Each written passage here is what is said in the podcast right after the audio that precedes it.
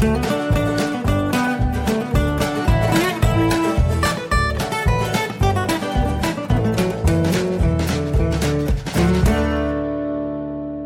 willkommen zu Jörn Schaas Feinen Podcast Episode 24. Schön, dass ihr wieder dabei seid, freut mich sehr. Und äh, für den Anfang gleich mal eine kleine Entschuldigung im Voraus, denn es wird heute möglicherweise das ein oder andere ähm, unangenehme Störgeräusch geben in dieser Episode.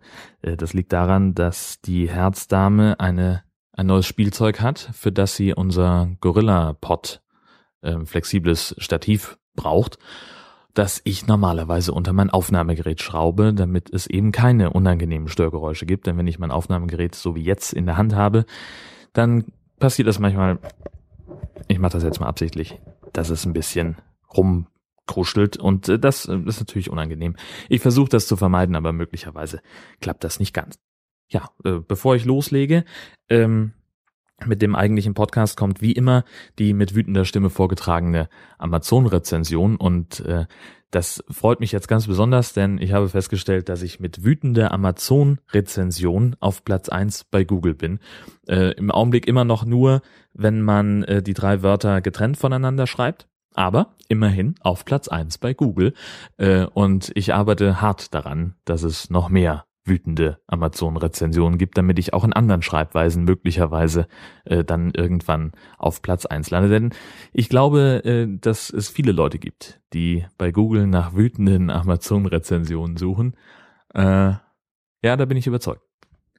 So, und die Amazon-Rezension von dieser Woche dreht sich um den Kindle Paperwhite mit hochauflösendem Display und integrierter Beleuchtung der nächsten Generation und WLAN. Darüber schreibt jemand namens D. Sakut.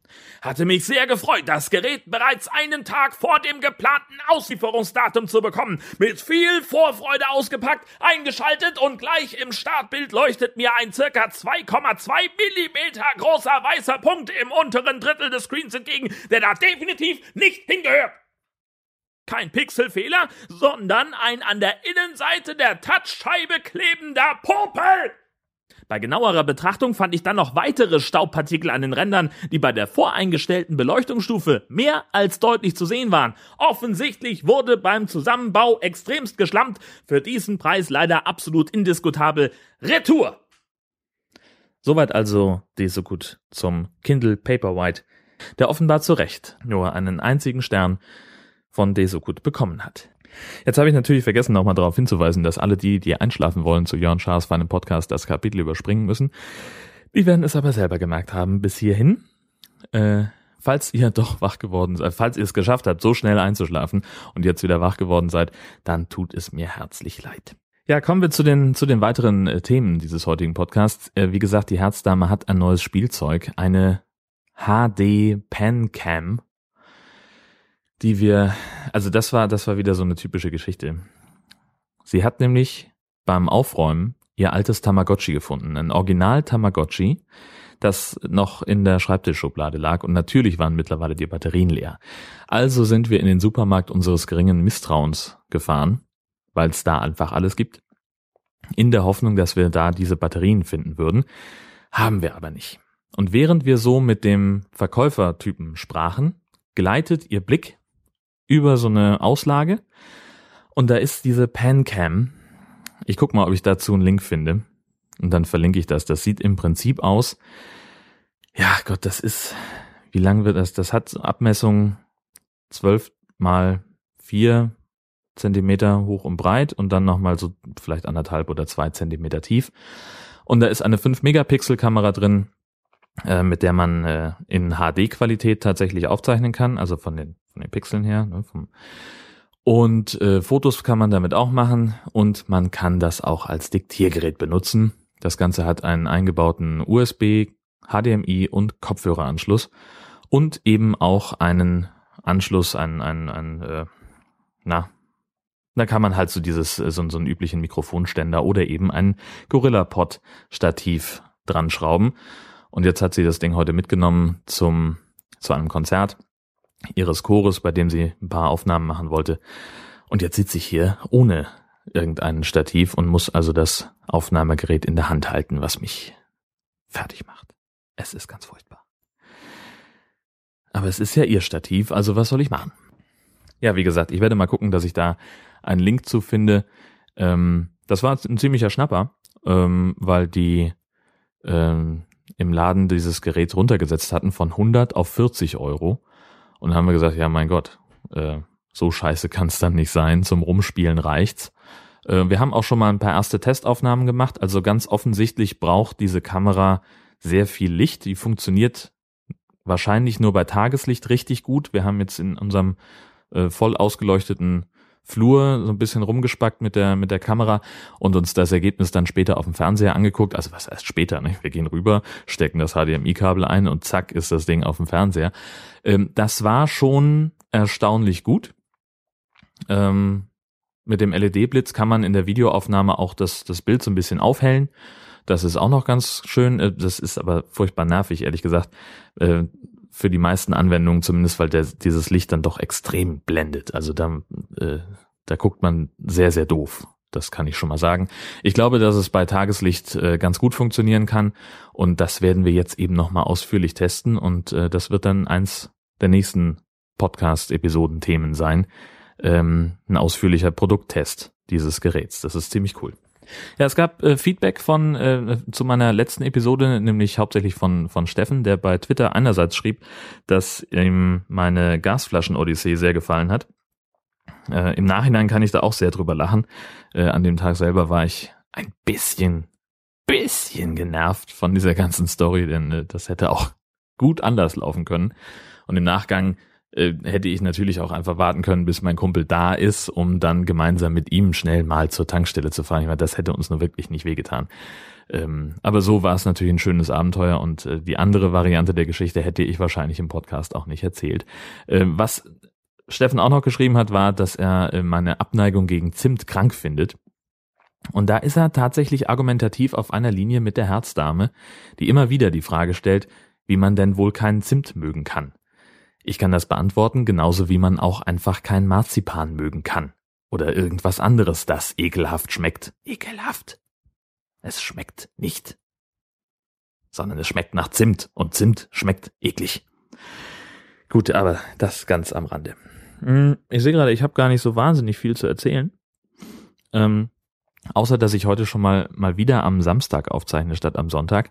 Äh, das liegt daran, dass mein dass ich mir den Sonntag jetzt aus Versehen doch sehr vollgepackt habe. Es wird der vierte Sonntag in Folge sein, an dem ich arbeite. Bin mal wieder hauptsächlich fürs Fernsehen unterwegs. Das wird jetzt auch irgendwie so zur Stammbeschäftigung. Äh, und zwar drehe ich am Vormittag in Itzehoe ein paar Bilder ähm, bezüglich des Kreishausneubaus. Da wird also ähm, das Kreishaus ist, weiß ich nicht, 40, 50 Jahre alt, total baufällig, da ist nie wirklich was dran gemacht worden, besteht aus drei Gebäuden und die sollen jetzt, und davon sollen jetzt zwei abgerissen werden, weil eins unter Denkmalschutz steht. Und gegen den Neubau regt sich Widerstand. Äh, die meisten oder einige Itzehoer finden das äh, zu klotzig und das sieht ja nicht nach Itzehoe aus, sondern nach Berlin und so ein, so ein, so ein Verschandlung des Stadtbildes brauchen sie da nicht. Und deswegen hat sich jetzt eine Bürgerinitiative gegründet, die gesagt hat, dann erhaltet doch zumindest die Fassaden. Die Fassaden erhalten äh, und, und dahinter was Neues bauen und dann sieht's wenigstens schön aus. Stellt sich raus, das ist gar nicht so einfach, weil da nämlich unterschiedliche Geschosshöhen sind. Und diese Geschosshöhen, das ist halt äh, im Augenblick auch eines der Probleme des aktuellen Kreishauses. Da sind halt, äh, die Räume haben halt irgendwie drei bis vier Meter Deckenhöhe. Ähm, und das ist jetzt schon kaum zu heizen. Und das wird auch im Neubau nicht besser sein. Abgesehen davon äh, ist die Fassade des Kreishauses keinesfalls so historisch, wie es die ähm, Bürgerinitiative gerne darstellt. Auf alten Fotos also früher, ganz früher, vor 100 Jahren oder so, war das mal ein, ein das Bahnhofshotel und das andere, weiß ich nicht, war irgendwie so eine Art Stadtvilla oder was, habe ich nicht so ganz auf dem Zettel. Äh, und da ist an den Fassaden ist schon sehr viel verändert worden. Ähm, die sind, das hat irgend so ein, der, so, so ein Gutachter äh, geschrieben, bemerkenswerte Verschlichtung der Fassaden. Also man kann da wirklich nicht mehr von, von historisch sprechen. Ähm, Trotzdem sieht's natürlich ein bisschen schöner aus, weil es halt immerhin noch ein bisschen nach, nach Altbau aussieht. Und ja, der Neubau, das, die Pläne, das sieht schon sehr, sehr klotzig aus. Da muss man, so fair wollen wir sein. Das ist halt ein, eine moderne Formensprache, würde man wahrscheinlich in einem Werbeprospekt schreiben. Ähm, na, jedenfalls regt sich da der Widerstand und jetzt gibt es einen Bürgerentscheid, ähm, wo es darum geht, ob die Fassaden erhalten bleiben sollen oder nicht. Die Politik argumentiert, dass es einerseits erhebliche Mehrkosten bedeutet, diese marode, baufällige Fassade so weit wiederherzustellen, dass man sie erhalten kann. Und dass es dann natürlich auch Mehrkosten bei der Planung gibt, weil man sich dann halt auch an den Geschosshöhen äh, orientieren muss, die die Fassade vorgibt, was die Fenster zum Beispiel angeht. Naja, wie gesagt, da ist also heute der, Quatsch, heute, ähm, am Sonntag der, der Bürgerentscheid, morgen da werde ich vormittags ein paar Bilder drehen, dann fahre ich mit dem Kamerateam weiter nach Marne, äh, hier in Dithmarschen. Da ist das äh, Westküstenturnier, ein ganz hochkarätiges äh, Reitturnier, bei dem auch viele, ähm, viele Weltmeister und so, was heißt, also halt sehr viele, sehr hochkarätige ähm, Reiter an den Start gehen werden. Und auch das soll Thema sein morgen Abend im Schleswig-Holstein-Magazin ähm, und aus meiner Feder kommen wo ich mich ja so wahnsinnig für Pferde und Reitsport interessiere. Aber naja, irgendjemand muss es ja machen. Und wenn sonst keiner da ist, dafür mache ich den Scheiß, ja. Deswegen habe ich ja gesagt, ich will Fernsehen machen, damit ich eben die Sachen abkriege, die sonst niemand machen will. Und da darf ich mich jetzt dann natürlich nicht beschweren. Ähm, ich glaube, das wird auch relativ entspannt werden. Also ich bin irgendwie mittags dann äh, da in Marne und, und werde da ein paar Aufnahmen machen vom Reitturnier und ähm, während ich dann den Film schneide, telefoniere ich mir die Ergebnisse dran und dann wird es, glaube ich, ein ganz schönes Filmchen werden.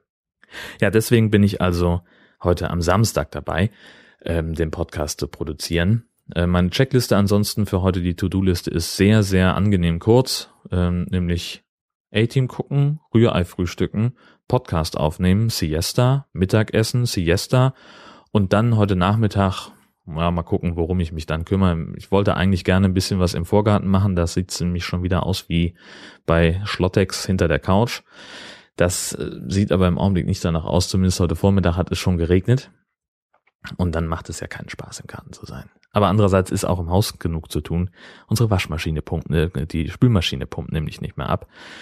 Und das heißt, ich habe jetzt also eine Menge Abwasch und muss mich danach dann auch noch mit dem Vermieter auseinandersetzen denn äh, das ist nicht unsere Waschmaschine, sondern die gehört zur Wohnung, was einerseits sehr erfreulich ist, andererseits aber auch eine Menge Rennerei nach sich ziehen wird, weil ich natürlich jetzt erstmal zum Vermieter muss und muss sagen, hier guck mal, Waschmaschine, hm, hm, hm. ja, müssen wir einen Klempner rufen, der muss erstmal gucken, vielleicht ist der nur verstopft und das dauert wahrscheinlich ewig. Äh, ich würde das Ding jetzt einfach rausreißen, eine neue reinstellen und fertig, aber es geht halt nicht nach mir, weil es nicht meine eigene ist. Andererseits gibt es auch keinen Grund, die wegzuschmeißen, weil sie grundsätzlich erstmal relativ gute Arbeit leistet. ich glaube, die ist ja noch relativ neu. Naja gut, aber das ist etwas, das ich heute Nachmittag also dann in Angriff nehmen werde. Ja, und viel mehr habe ich fast gar nicht mehr zu erzählen. Das heißt doch, wir haben äh, auf, den, auf den Rat eines Kollegen endlich mal Willkommen bei den Sties gesehen. Das ist ja ein so fantastischer Film.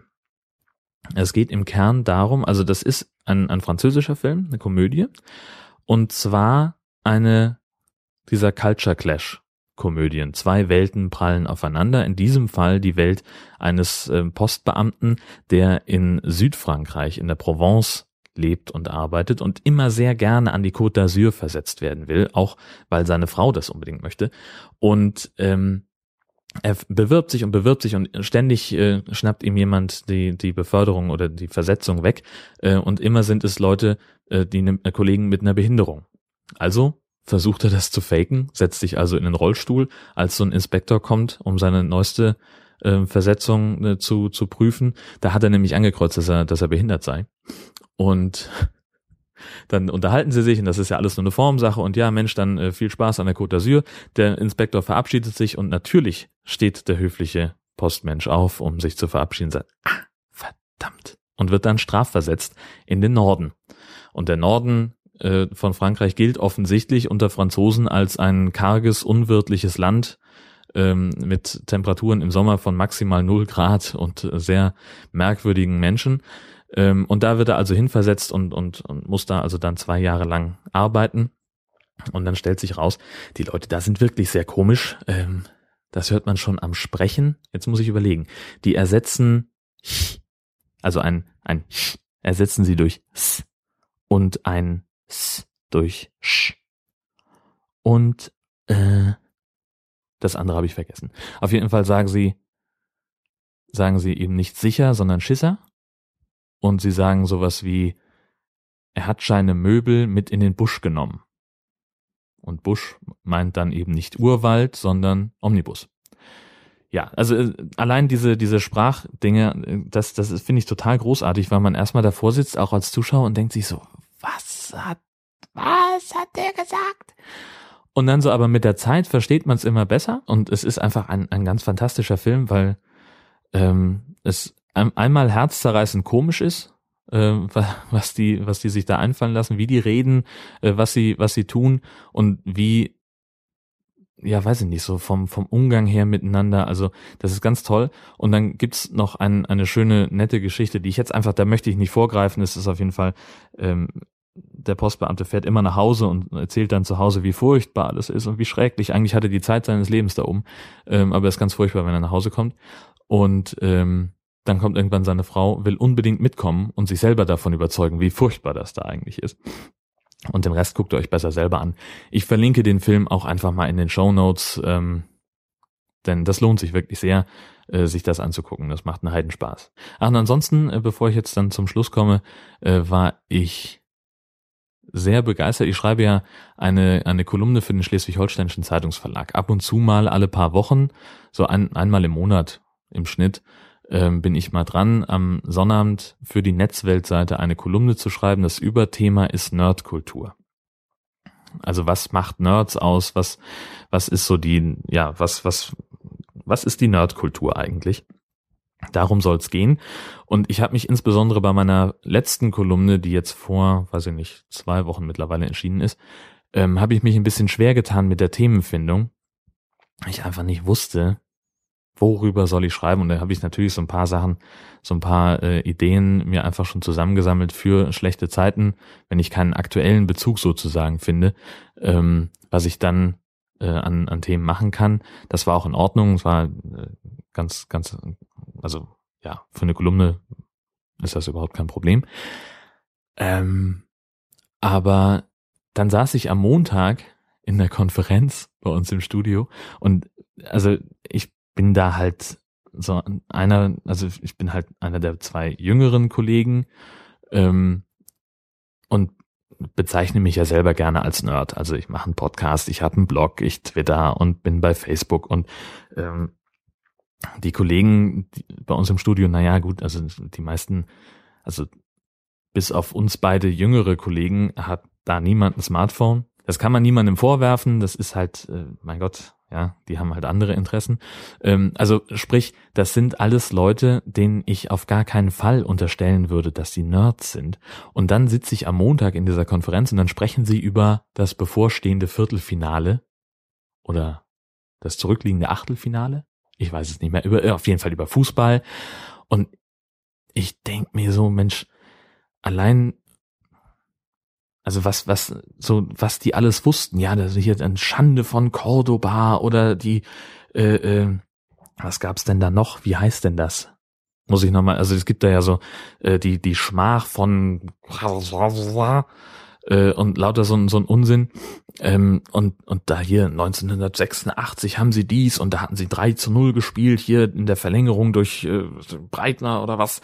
Also ein, und da denke ich mir so, okay, Freunde, ihr seid ja doch Nerds. Nur halt auf einem völlig anderen Gebiet.